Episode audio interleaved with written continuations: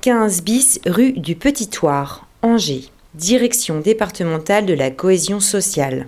Le 19 octobre 2018, une rencontre départementale de la vie associative est organisée afin de réfléchir et de partager des expériences autour du thème Inventons l'engagement de demain. Rencontre avec Laetitia Guilbeault, déléguée départementale aux droits des femmes et à l'égalité au sein de la direction départementale de la cohésion sociale, la DDCS. Présentation et retour sur l'atelier du 19 octobre sur le thème La place des femmes dans la gouvernance associative. Laetitia Guilbeault, bonjour. Bonjour. Vous êtes déléguée départementale aux droits des femmes et à l'égalité à Angers. En quoi consiste euh, au quotidien votre travail? Donc concrètement, euh, donc la délégation aux droits des femmes, c'est un service de l'État. Donc moi, ma mission principale, c'est de mettre en œuvre sur le territoire les mesures gouvernementales en faveur de l'égalité entre les femmes et les hommes.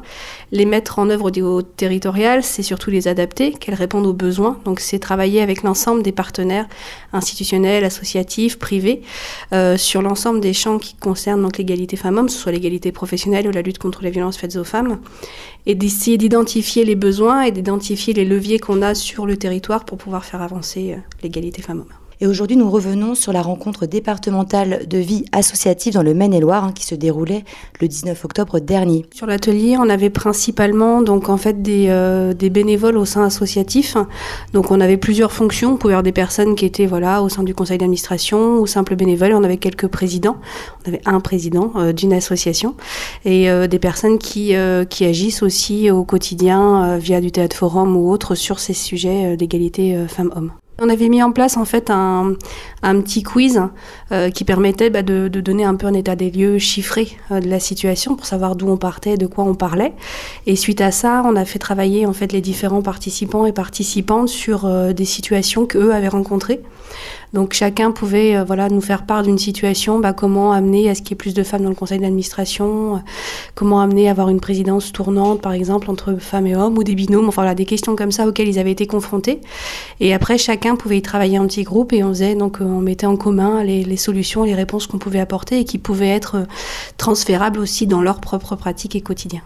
Alors justement, quel type de solutions il faudrait mettre en place?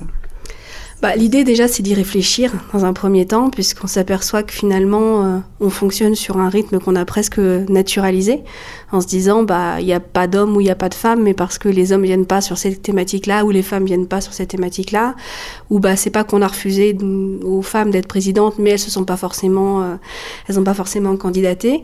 Donc c'est déjà se poser les bonnes questions savoir où est-ce qu'on en est. Est-ce qu'on a une vraie problématique au sein de sa propre structure? Euh, regarder les chiffres. Donc il y a la parité chiffrée mais il y a aussi la problématique de la qualité ou en tout cas des fonctions qui sont exercées on s'aperçoit que finalement souvent le poste de secrétaire est plutôt pour les femmes le poste de président plutôt pour les hommes. Et en fonction de la thématique ou du sujet sur lequel l'association porte, on va retrouver plus ou moins, enfin voilà, ça va être assez stéréotypé. Donc c'est déjà se poser les bonnes questions. Et puis après, une fois qu'on a fait ce diagnostic-là, cet état des lieux-là, bah, de se dire bah, comment on fait pour avoir nous aussi un message et véhiculer quelque chose qui va être euh, ouvert et ouverte à tous pour réinventer l'engagement de demain, euh, que faudrait-il mettre en place euh, Par quoi commencer? Ça serait déjà d'y réfléchir. Bah moi, je suis convaincue que le premier, le premier axe de travail, c'est l'éducation et que aujourd'hui on travaille à réduire des inégalités qui existent déjà.